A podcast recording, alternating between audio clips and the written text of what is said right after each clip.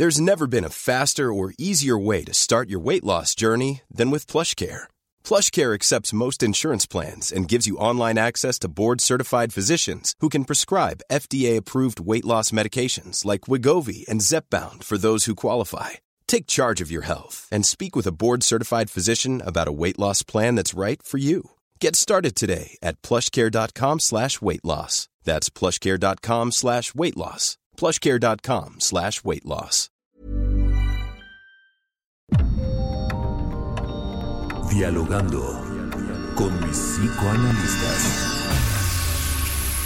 La doctora Ruth Axelrod, doctor Pepe Estrada y la doctora Rocío Arocha son especialistas comprometidos. Profesionales que se interesan realmente en ti. A través de El Heraldo Radio, un espacio personal, íntimo e incluyente. Dialogando con mis psicoanalistas. Comenzamos. Dicen que el cuélebre tiene la escama de un pez que vive dentro del río y que nadie lo ve. La última vez que le vieron andaba en el pueblo disfraz de gaitero. Iba cargado de espejos que cuando te miras lo grande es pequeño. Dicen que el cuélebre tiene la escama de un pez.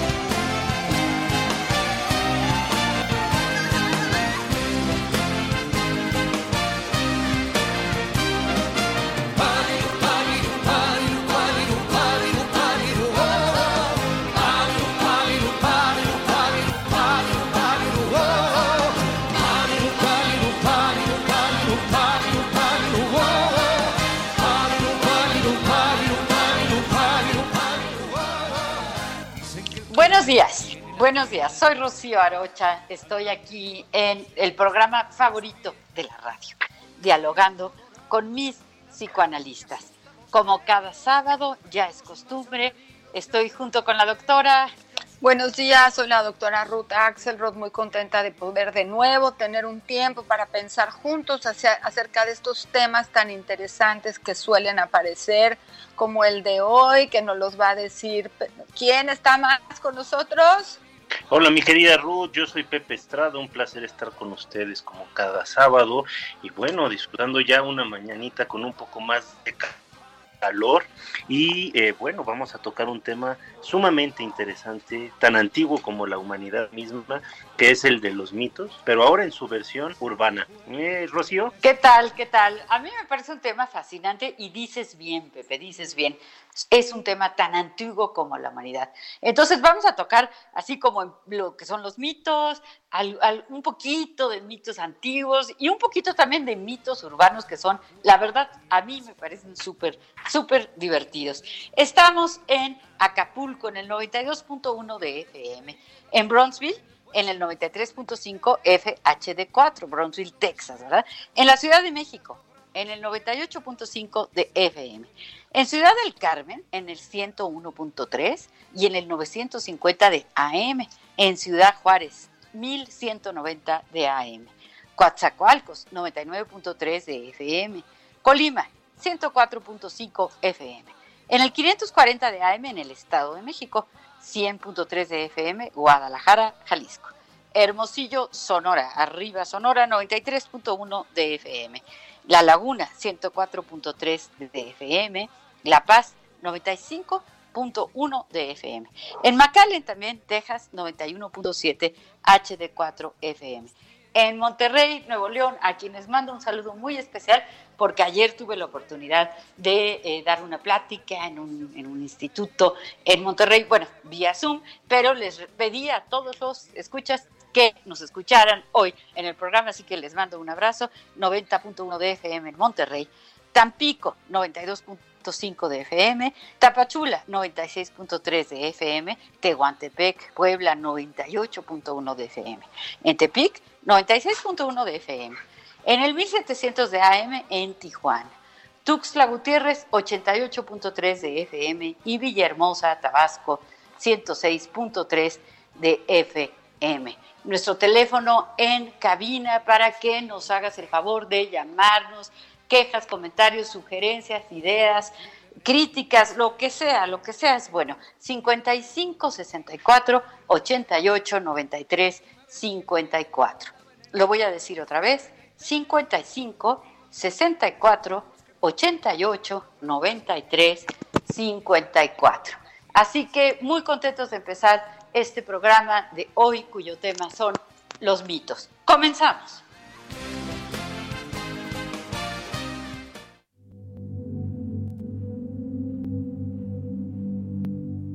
Un mito es un relato tradicional que se refiere a unos acontecimientos prodigiosos, protagonizados por seres sobrenaturales o extraordinarios.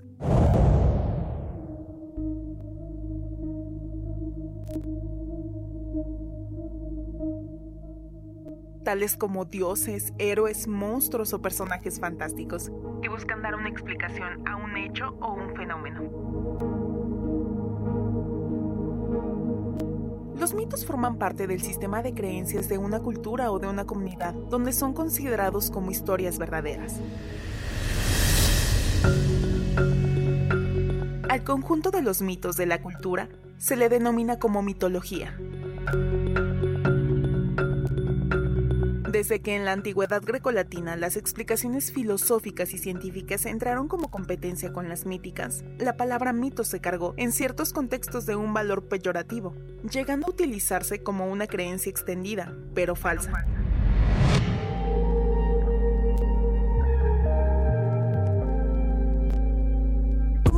Géneros narrativos tradicionales, el mito es un texto de origen oral cuyos detalles varían en el curso de su transmisión, dando lugar a diferentes versiones. Las funciones de los mitos son múltiples. Expectativa, de significado y paradigmática. La función explicativa se refiere a que los mitos explican, justifican o desarrollan el origen, razón de ser o causa de algunos aspectos de la vida social o individual. Por ejemplo, el mito griego que narra cómo se originó el mundo del caos, o el Génesis que comenta el nacimiento de la mujer de la costilla de un hombre. La función pragmática del mito implica que los mitos son base de ciertas estructuras sociales o acciones. Así, un mito puede marcar una línea genealógica y determina quiénes pueden gobernar o no. Gracias a esta función, los mitos especifican y justifican por qué una situación es de una manera determinada y no de otra. La función de significado se refiere a que los mitos no solo son las historias que brindan explicaciones o justificaciones políticas, también otorgan un consuelo, objetivo de vida o calma de los individuos. Así sucede con mitos que hablan de la muerte, el sufrimiento o la victoria. Por lo tanto, los mitos no son historias alejadas de las personas, sino que funcionan como un asidero existencial.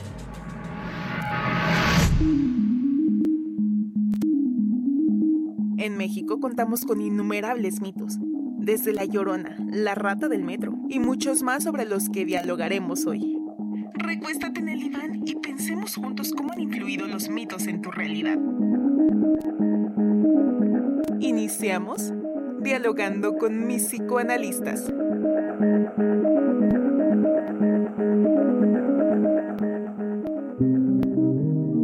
Es un tema fascinante el de los mitos. No hay cultura, no hay cultura sin mitología. Hay quienes amamos algunas mitologías como la griega, a mí siempre me ha fascinado la mitología celta, pero también la mitología náhuatl, azteca y los mitos, los mitos urbanos. Miren, yo rápidamente les voy a contar tres mitos urbanos. El de la enfermera del Hospital Juárez, que dice que hay una señora, hubo una señora eh, enfermera enamorada de un médico, el médico pues era casado y entonces pues no, no le correspondió a sus amores o medio le correspondió. El caso es que se aparece en el Hospital Juárez eh, todas las noches una enfermera. El de la casa de don Juan Manuel. Fíjense, este es un hombre que vendió, eso es lo que dice la leyenda, el mito, ¿verdad? Que vendió su alma al diablo para descubrir si su mujer lo engañaba. Este hombre se llamaba don Juan Manuel de Solórzano. Parece que actualmente todas las noches hay un señor parado en esta casa que está en el centro, ¿verdad? Y está vestido de negro. Y pregunta la hora, tú vas pasando por ahí, te pregunta qué horas son.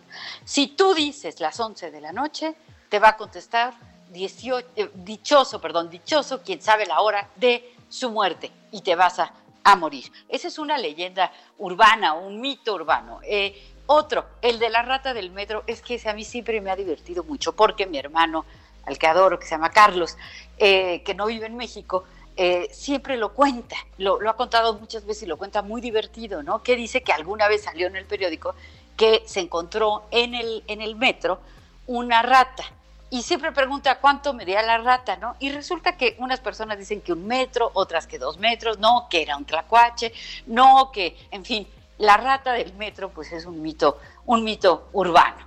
Entonces, eh, bueno, tenemos muchísimos mitos. El de la piedra, por ejemplo, de, de Tlalpan, ¿no? Tlalpan y la piedra encantada, en las fuentes brotantes, en donde hay una roca que desaparece los días 24 de diciembre y 31 de diciembre y en su lugar aparece una bruja. En fin, tenemos infinidad de mitos locales, eh, eh, universales también, ¿no? Eh, Ruth. ¿qué nos bueno, no, bueno, ah, Rocío, ¿cómo estás, Pepe? Qué gusto estar todos juntos aquí en este sabadito pensando esto de los mitos urbanos y tratando de entender qué, qué significa esta cultura, ¿no? Este ejercicio que, creo yo que los mitos o las leyendas, que a veces es difícil distinguir cuál es uno, cuál es otro, aunque sí las hay, ¿no?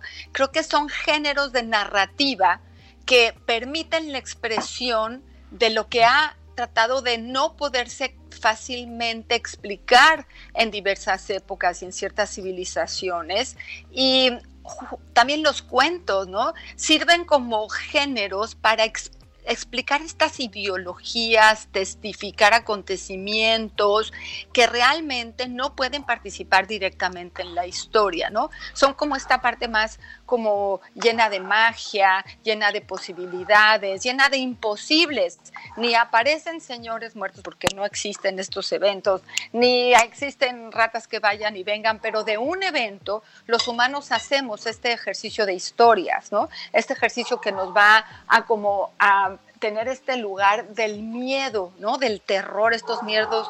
Todos los tres ejemplos que dio Rosso, que están buenísimos, tienen que ver con tener miedo para ir al, a la casa esa o tener esta señora de Juárez. O sea, testifican estas fantasías que estamos teniendo entre nosotros que nos hacen ser parte de una cultura. Eso es lo que es muy lindo. Son eh, eventos, eh, folclores paradigmáticos que estructuran la cultura, ya sea la de los niños, ya sea los adolescentes, adultos, o sea, cada edad va a tener cierto nivel de creencias en relación con cómo hay circunstancias extrañas que pasan y que a veces no podemos eh, científicamente establecer.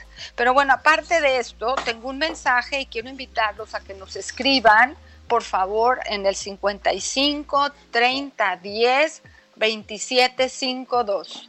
Lo repito, 55 30 10 27 52. Todas aquellas historias que quieran comentar con nosotros, qué opinan de este tema de los mitos y las leyendas que estructuran al ser humano. ¿Qué nos dices, Pepe?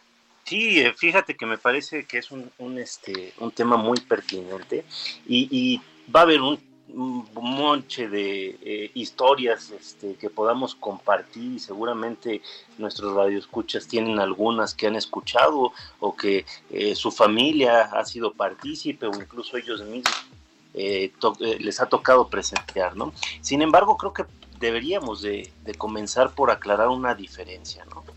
No es lo mismo una leyenda que un mito. Y esto sirve para diferenciar un eh, sentido religioso y un sentido estructurante de la realidad, de un eh, hecho eh, fantástico, misterioso o maravilloso que sucede en un momento determinado de la historia.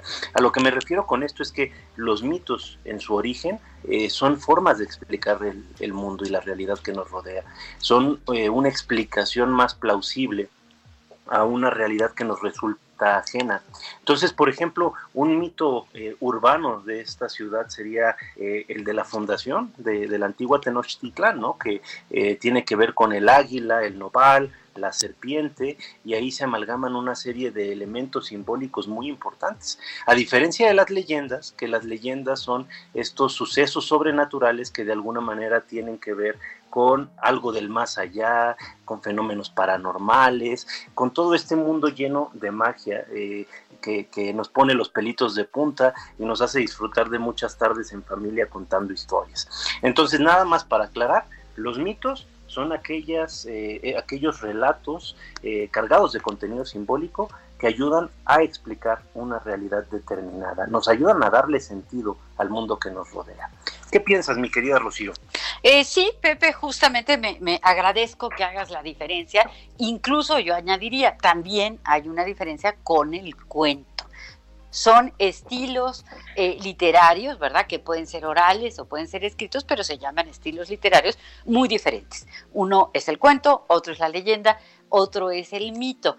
En el mito siempre participan eh, personajes o objetos que son, vamos a decir, imaginarios, ¿no? La leyenda puede tener como una dosis de verdad, pero, pero puede que, puede que no, pero hay algo, hay algo que de donde se agarraron, digamos, ¿no? El mito nos trata de explicar y el cuento, bueno, pues es otra forma, otra forma literaria eh, en donde siempre es, es fantasiosa, ¿no? Eh, una llamada. Muy bien, ¿qué tal? Buenos días. Buenos días. Qué, qué bello tema el de la mitología porque es fascinante. Gracias. ¿Quién, habla? ¿Quién eres? Eh, soy Patricia Pacheco, pues no me podía faltar el programa. Ay, qué bueno, ya eres una, una habitual. Qué gusto. Qué gusto saludarte. Sí.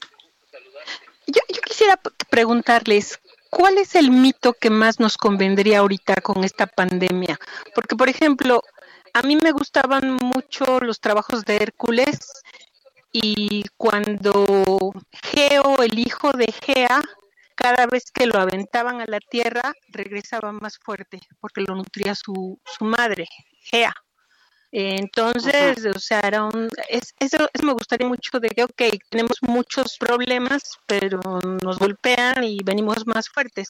Entonces, aprovechando su expertise, ¿qué mitos serían los más adecuados o los positivos para este tipo de circunstancia de pandemia y estrés y demás? Claro, claro. Eh, muy buena tu pregunta, eh, Patricia. Nos, nos pone a pensar, ¿no? Eh, yo estaba ahorita mientras hablabas pensando, bueno, pues claro, mitos que tengan que ver con la sanación, con la curación, mitos que tengan que ver con, con, la, con la medicina, ¿no? Con, con, pero también, por ejemplo, pensaba el mito de Sísifo, ¿no? Este hombre que sube una roca y la, la, sube y se vuelve a bajar y otra vez y otra vez, porque parece que ahorita se está repite y repite, eh, pues, historias eh, en donde hay que ser muy persistentes, pero que nos llevan un poco al mismo, al mismo lugar. Eh, no sé, Pepe, ¿tú, qué, qué, ¿cuál se te ocurre? Sí, fíjate que me parece muy interesante esta, esta aportación de, Patricia, gracias por hablarnos, este, pues ya casi eh, todos los sábados, qué, qué, gusto tener una asidua radio escucha y, poder compartir con, contigo, Patricia. Este, y fíjate que a mí me, parece muy importante, eh, por ejemplo, señalar que hay mitos ahorita respecto a la pandemia, ¿no? Y creo que hay muchísimos, por ejemplo, eh, a nivel de curas mágicas, como el dióxido de cloro, ¿no? Es este, exacto. Entonces, habría que tener mucho cuidado con ese tipo de, vamos a decir, de mitos, ¿no? Porque eh, la verdad es que no nos van a, ayudar, tenemos que ser muy precavidos y cuidar nuestra salud. Y como bien decías, mi querida Rocío, hay, muchos mitos en la, en la historia eh, de distintas culturas que tienen que ver con la salud. Y a mí uno de los que más, de los que más me encanta es sin lugar a dudas el de el centauro Quirón este hijo de Crono que fue herido eh, y que estaba condenado a vivir con un, eh, un dolor eh, constante, una agonía constante, y bueno, a final de cuentas acaba siendo el gran maestro de los héroes, ¿no? Ayuda a través de su sabiduría, de esta capacidad de curarse eh, y de mantenerse con vida a varios de sus héroes eh, de la mitología griega, por ejemplo Hércules, ¿no? Ahorita que, que nos mencionaba Patricia, lo ayuda, eh, lo entrena y, y, lo prepara para enfrentar sus tareas, ¿no? Entonces creo que en el fondo estos mitos de, curación nos hablan de lo difícil que es superar las, circunstancias. Una vez que pasemos por un momento como este, como la pandemia, bueno, no vamos a estar como estábamos antes, vamos a tener un aprendizaje importante a través del dolor, a través de eh, las dificultades que fuimos enfrentando a lo largo del tiempo que, dure esta pandemia. Ya eh, rondamos el año, ¿no? Este, pero bueno, sin lugar a dudas, eh, los mitos nos proporcionan como un, una especie de enseñanza y al mismo tiempo una especie de esperanza. Por lo menos así lo entiendo yo, Ruth. ¿Cómo lo, cómo lo ves? Eh, también una, una especie de explicación una explicación que nos permita estar acomodados a cómo va transitando esta época tan incierta y tan complicada, ¿no? ¿De dónde vino esta pandemia? ¿Para qué vino? Y claro, evidentemente a la relación en la mitología, los mitos de origen, que si es un ejercicio científico, que si se salió de, de China, que si lo pasan los animales, que si es un ejercicio natural, o sea, todas las preguntas acerca del origen de las cosas nos pueden ayudar a, tener una respuesta que nosotros solos vamos haciendo mitología. Es una manera de nuestra reflexión personal. Pero bueno, parece que tenemos aquí una, una llamada. ¿Qué tal? Buenos días. Bueno, ¿cómo están? Habla Benny Weiss. Hola, Benny. Buen día, Benny. Eh, miren, a mí me encantó, aparte agradecerles el programa como siempre lo hago, yo ya se convirtió, como les dije, en mi programa preferido de la radio. Eh, yo me llamó la atención el ejemplo que dio Pepe Estrada, el doctor, respecto a la fundación de, de, México, en donde un águila, eh, le dijeron, donde había un águila devorando una serpiente, ahí va a establecerse eh, la, la, bueno, Tenochtitlán. Eh, lo que la gente no sabe si viene el escudo es que en la parte de abajo de eh, del nopal existe una piedra y esa piedra no se le dice a la gente porque representa el sacrificio que hubo en aquella época de humano. Pero lo que les quería comentar es que en esa misma época decidieron borrar la historia, quemaron todos los libros de la historia y generaron una nueva para poner a los futuros aztecas en una mucho mejor luz. Entonces algo se quemó y se inventó una nueva historia. La pregunta que yo les hago no será que las historias que las escriben, según nos han dicho los ganadores, son justamente leyendas que nos llegan para que la gente tenga una base en qué creer, aunque no siempre son las reales, porque depende del, del escritor o depende del gobernante que hace o no hace las historias fundamentales de la, de la vida. Y la segunda que desearía preguntarles es los sueños. En los sueños nosotros tenemos eh, algo que es transgeneracional, algo que nos llega este, por lo que vimos y lo que no vimos, lo consciente y lo inconsciente. ¿Será también los sueños alguna especie de leyendas o, mitología. Nuevamente, muchas gracias por la atención. No, gracias a ti, Benny. Muchísimas gracias, Benny, siempre con tus eh, comentarios tan, tan, tan inteligentes y tan atinados. Y nos da mucho gusto que nos escuches y que cada sábado eh, eh, nos llames, ¿no? Entonces, claro, claro que hay muchas cosas que, que, que decir alrededor de los, de los mitos. Eh, sin embargo, yo quería antes leer un mensaje de Jesús Martín Mendoza, que nos escribe desde Hermosillo, Sonora. Dice, buen día, a mí de niño en un pueblo aquí de Sonora, mi mamá me decía que no debería andar al mediodía en la calle porque me decía mi mamá que me iba a llevar la onza y yo me imaginaba un monstruo enorme. Pasaron los años y me puse a investigar qué era la onza. Pues la onza es un animal similar al coyote. Claro, eh, por ejemplo, eh, nos dicen cuando somos chiquitos, ¿no? Que si no nos dormimos, pues va a venir el coco y nos comerá, ¿no? y la llorona, por ejemplo, la, la, llorona que más bien es una leyenda y que tiene que ver eh, justamente con la malinche, con la malinche que, como todos ustedes conocen perfectamente, pues es aquella mujer que se enamora de el español ¿verdad? Del hombre alto y barbado. Ay, tenemos que Pero regresamos, regresamos.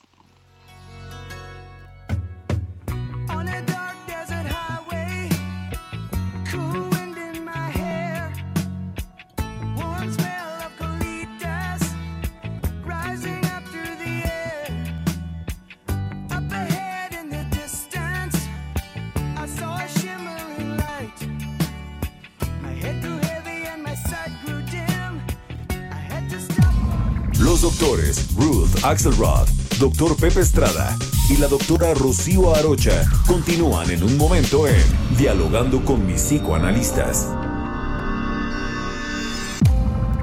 Esto es Dialogando con mis psicoanalistas.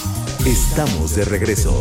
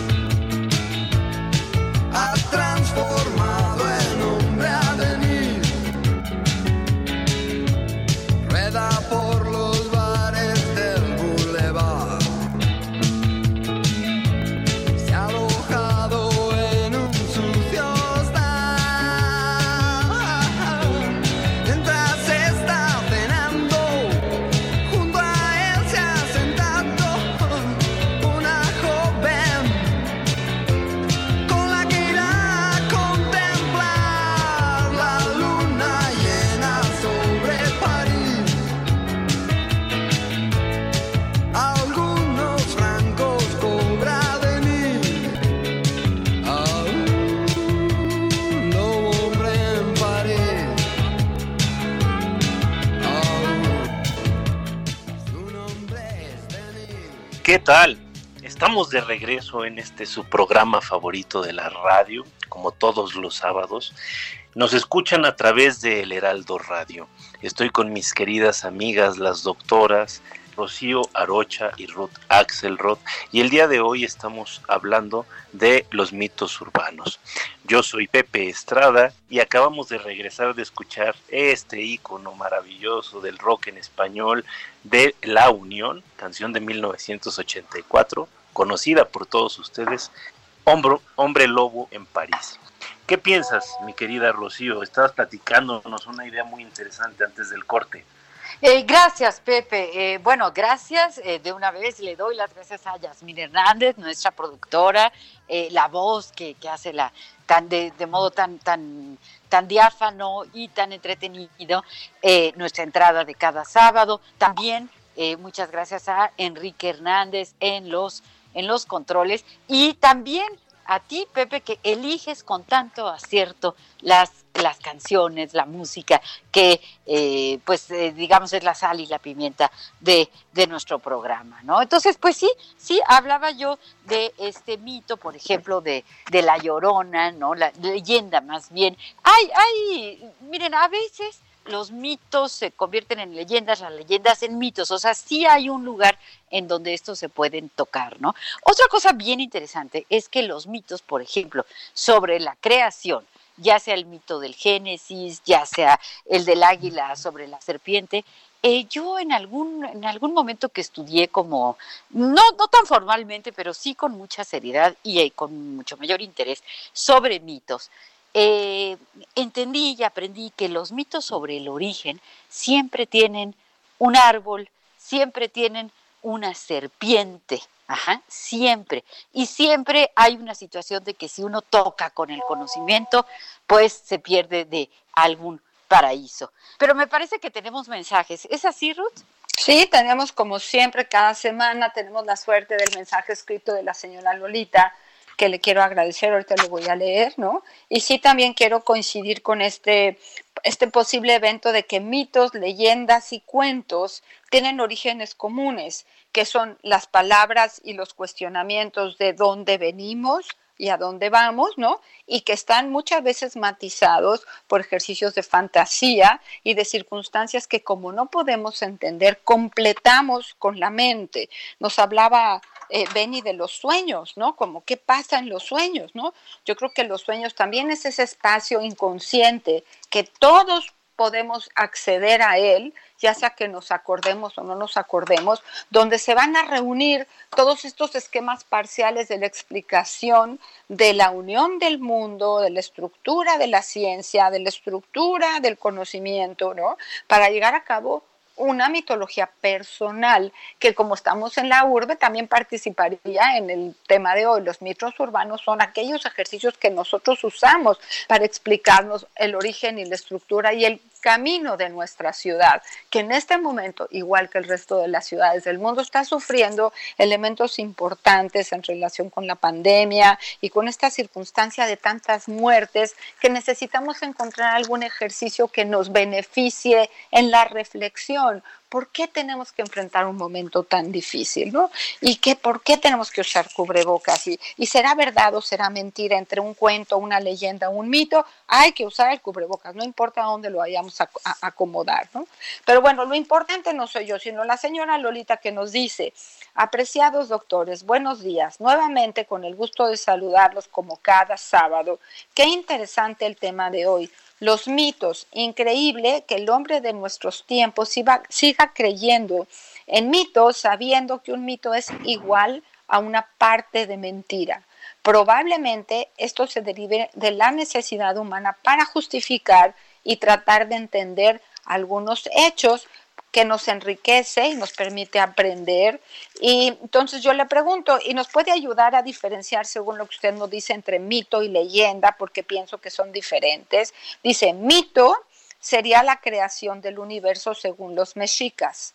Leyenda, y en este caso de amor, nos trae el ejercicio histórico del Popocatépetl y el Iztaccíhuatl, que eran dos, eh, era una pareja, dos seres humanos que se querían muchísimo, pero a través del amor se convirtieron en volcanes y se quedaron como un ejercicio eterno, él junto a ella, y que cada vez que vemos los volcanes y hemos oído esta, este cuento, esta leyenda, nos permite ubicar como de verdad eh, este ejercicio amoroso en simplemente dos montañas. Le damos este este contenido simbólico, ¿no? Relatos tradicionales de ciertos acontecimientos que, que pasaron y que dan un ejercicio a lo sobrenatural. Pues eh, señora Lolita, muchas gracias. Que se acuerde de nosotros con cosas tan interesantes. Sí, como, como siempre, todos, todos los sábados, qué, qué, lindo tener este una radio escucha tan constante. Eh, gracias por acompañarnos en cada uno de estos programas y por ayudarnos a construir este programa. Eh, también nos pusieron un mensaje este, vía eh, WhatsApp que nos dice, buen día, a mí de niño en un pueblo de Sonora, bueno, este ya lo creo que lo leímos, pero marcó también Jesús Mendoza y pregunta si podíamos explicar el mito de la caverna de Platón. Entonces va a ser eh, un placer, este Jesús. Fíjate que el, mito de, la caverna de Platón está incluido en La República, uno de sus libros como más importantes, porque, bueno, de alguna manera eh, señala, además de eh, grandes aspectos de, de su teoría filosófica, también algunos aspectos importantes importantes de su teoría política.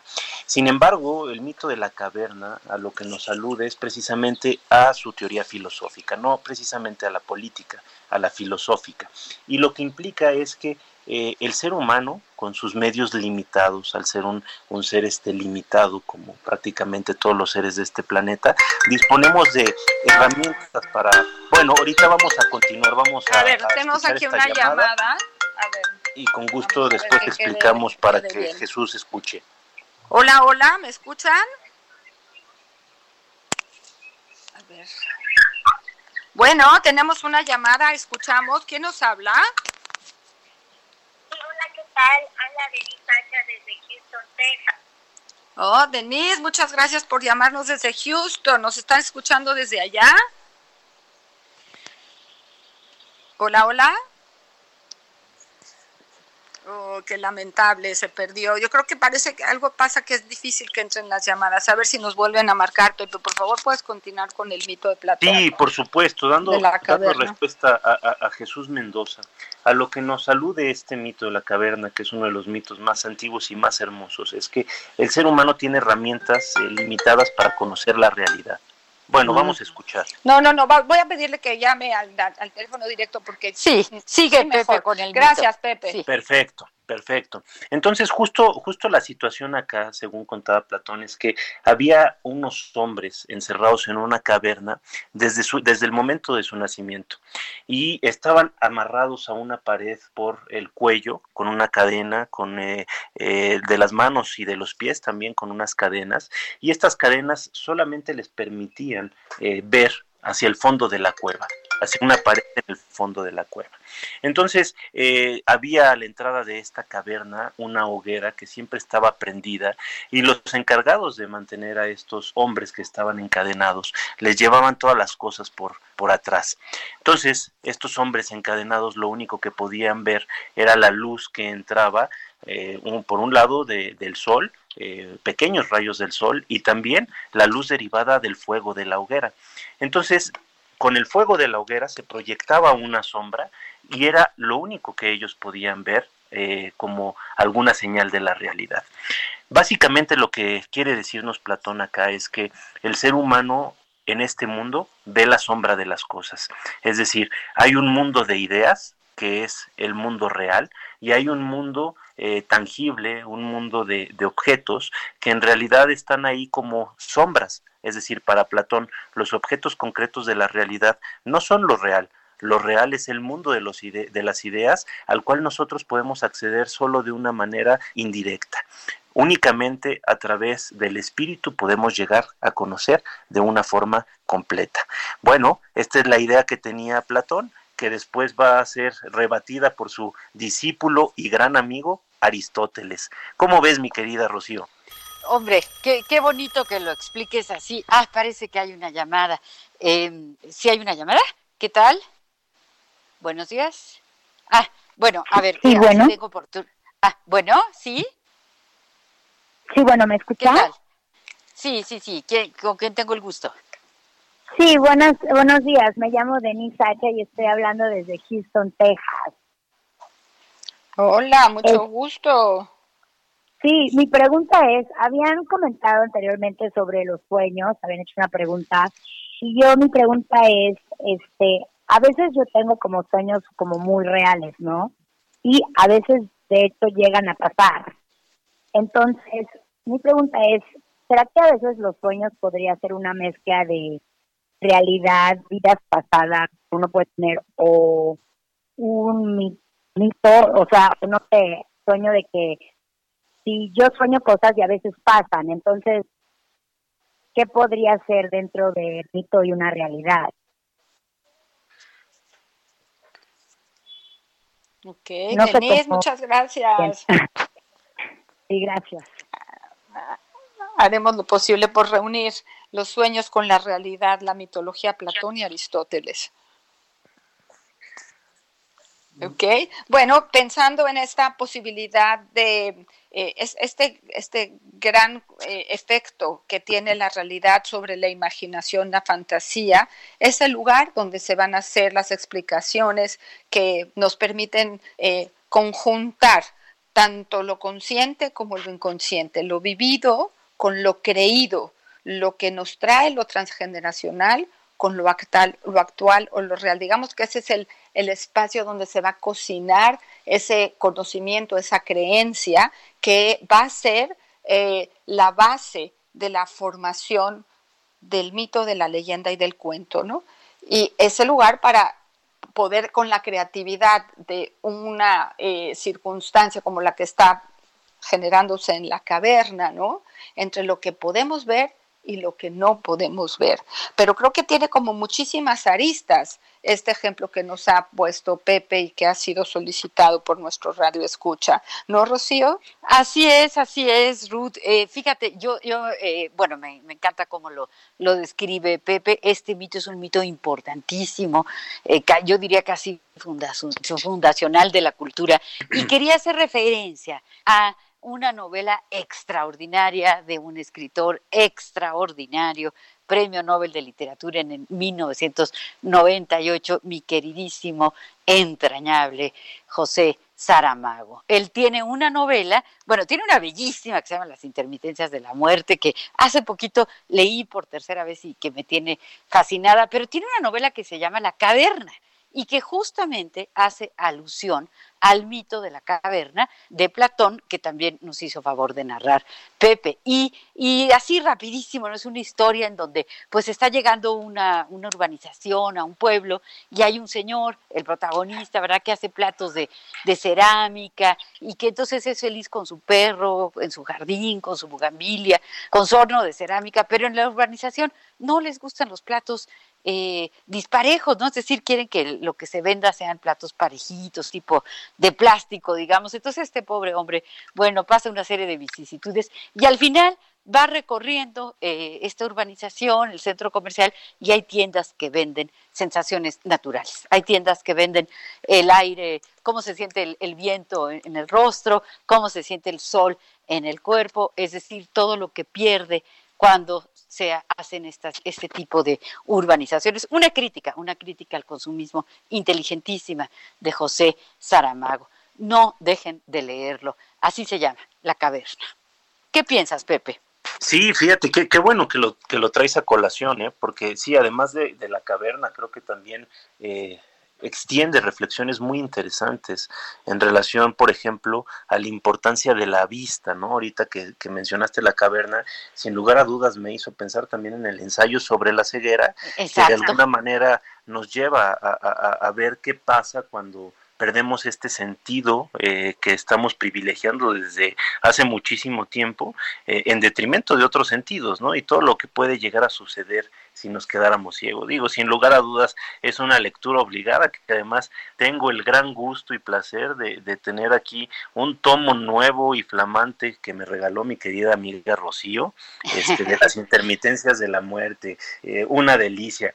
Pero fíjate que además, Rocío, esta parte de los mitos, como decía, con eh, sentido fundacional, que me parece muy interesante esta palabra que utilizaste, sin lugar a dudas tienen ese sentido. O sea, hay que recordar, en algún momento de la historia de la humanidad, cuando no entendíamos muy bien la naturaleza, hoy ya la entendemos mejor, no la entendemos del todo, nos falta muchísimo, eh, y, y, yo creo que en realidad nunca lo vamos a lograr hacer, ¿eh? pero este teníamos en aquel entonces como muchas incertidumbres y los mitos nos ayudaban de alguna manera a entender un poquito más esa realidad, a sentir que la dominábamos un poco más. Ahora también hay mitos fundacionales como son aquellos que cada cultura utiliza para plasmar el origen de esta misma cultura, ¿no? Por ejemplo, tengo yo un, eh, recuerdo muy hermoso de esta eh, ciudad en Estados Unidos, bueno, más bien pueblo, una eh, área protegida que se llama Taos Pueblo, en la cual, eh, bueno, de hecho es el asentamiento humano más antiguamente habitado por la humanidad, es decir, nunca ha dejado de ser habitado desde el momento en que se fundó, está en la cima de las rocallosas y los indígenas que aún residen ahí se paran todos los días en la mañana antes de que salga el sol a bailar alrededor de una hoguera para permitir que el sol salga. Desde su perspectiva, ellos están manteniendo viva a la humanidad a través de sus bailes. A mí me parece una historia preciosa, una historia maravillosa. Ahora, hay historias, este, mitos más bien vamos a decir, que en realidad después con el paso del tiempo se comprueba que tenían muchos fragmentos de realidad. Por ejemplo, en el caso de eh, la ciudad de Troya, narrada, descrita en las obras épicas de Homero, estas primeras obras eh, escritas de la humanidad en forma de, poesía, ¿no? Este, se, describe bien eh, toda la, la guerra de Troya y, cómo cae esta ciudad eh, eh, ante el ataque de los griegos precisamente por el amor de una mujer. Bueno, siempre se creyó que esto era un mito y, eh, bueno, afortunadamente a, finales de 1800 el arqueólogo alemán Schliemann, Henrik Schliemann, descubrió la ciudad de Troya basándose en los textos homéricos. Entonces, esto sirve, por ejemplo, para autores como Robert Graves, para decirnos que el mito de ninguna manera está basado en figuraciones simbólicas, eh, que, en realidad está construido por sucesos históricos que tuvieron lugar en una historia muy remota, ¿no? Pero, ¿qué piensas tú, mi querida Rocío? Eh, pues fíjate, me parece interesantísimo y, todo lo que hablas de Robert Graves, eh, uno de mis autores favoritos, tendríamos que hacer un programa sobre él. Pero yo quería decir que Sigmund Freud, como ustedes saben, eh, el padre del psicoanálisis, pues él, él era una persona cultisísima y muy, muy eh, seguidor, ¿verdad? Lector de la mitología griega. Y entonces, pues todos sabemos, ¿verdad? Que, por ejemplo, para explicar este fenómeno del Edipo, ¿a dónde, a dónde acude? A Sófocles, a Sófocles y a la tragedia o mito de de Edipo. Asimismo, para explicar este amor por uno mismo, ¿hacia dónde se dirige? Bueno, pues nada más y nada menos que al mito de Narciso, aquel joven eh, espectacularmente bello, ¿verdad? Que va caminando y que la, la, madre, bueno, le advierten a la madre desde pequeño que por favor no se mire, no se mire en un espejo porque de verse se va a enamorar de su propia imagen. Los espejos en aquella época eran los estanques, ¿verdad? Un espejo de agua.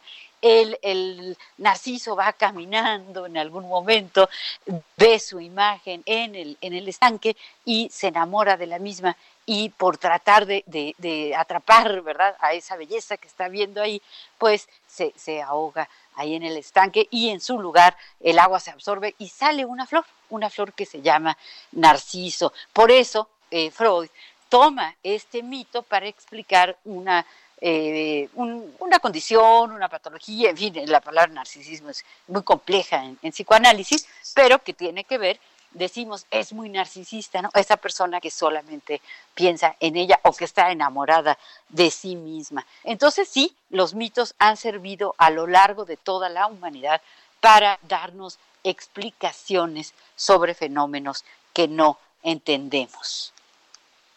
Sí, para darnos un poquito sobre el conocimiento de la realidad, primero atendiendo a lo que vemos en nuestros sentidos y segundo, atendiendo a lo que sentimos para poder armar juntos esta cuestión de los mitos. Claro que está el mito de Narciso y también del narcisismo y está el mito de Edipo del que hemos hablado también en otro momento que nos ayuda a entender el origen del amor y de la sexualidad en el ser humano que comienza con lo humano, con lo individual para después pasar a lo colectivo y bueno, de lo colectivo a lo urbano, como decíamos desde el principio, ¿no, Pepe? Sí, sin, sin lugar a dudas, mi querida Ruth. Y, y, pensando en este, en este entrecruce, ¿no? De, de, la mitología con, con, lo urbano, porque también hay que recordar que la mitología en cierta medida eh, corresponde más eh, o es eh, más frecuente encontrarla en las culturas primitivas, en el sentido de que todavía no tienen este asentamiento en grandes ciudades, ¿no? Creo que la urbanización, la civilización, de alguna manera lleva a dejar un poco de lado el tema de los mitos, aunque como bien lo mencionamos al inicio del programa, pues no estamos exentos a ellos. hablábamos hace unos momentos de, del dióxido de cloro, este, ahorita eh, yo estaba recordando uno que a mí me apasionaba de pequeño, que me contaba mi madre cuando llegábamos a ir a reuniones con, con algunos amigos en Xochimilco, me hablaba del nahual. ¿No? Este eh, mago que era capaz de convertirse en algún animal y que rondaba eh, las calles de, Xochimilco, atravesando entre los canales y esperando a los incautos, ¿no?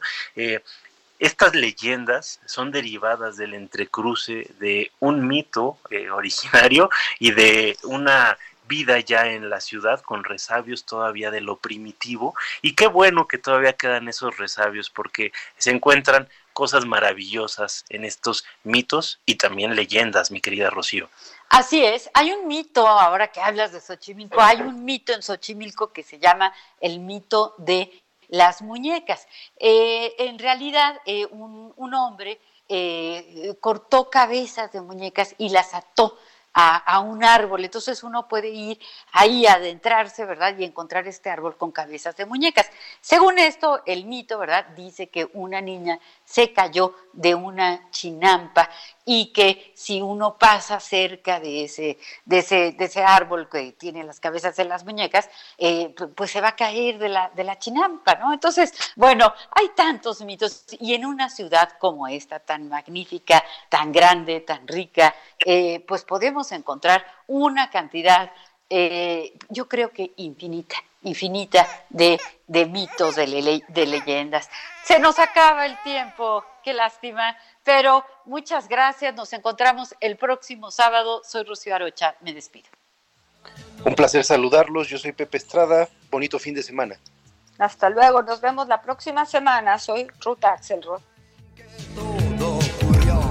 Dialogando con mis cinco analistas. Un diálogo personal, íntimo e incluyente. Por El Heraldo Radio.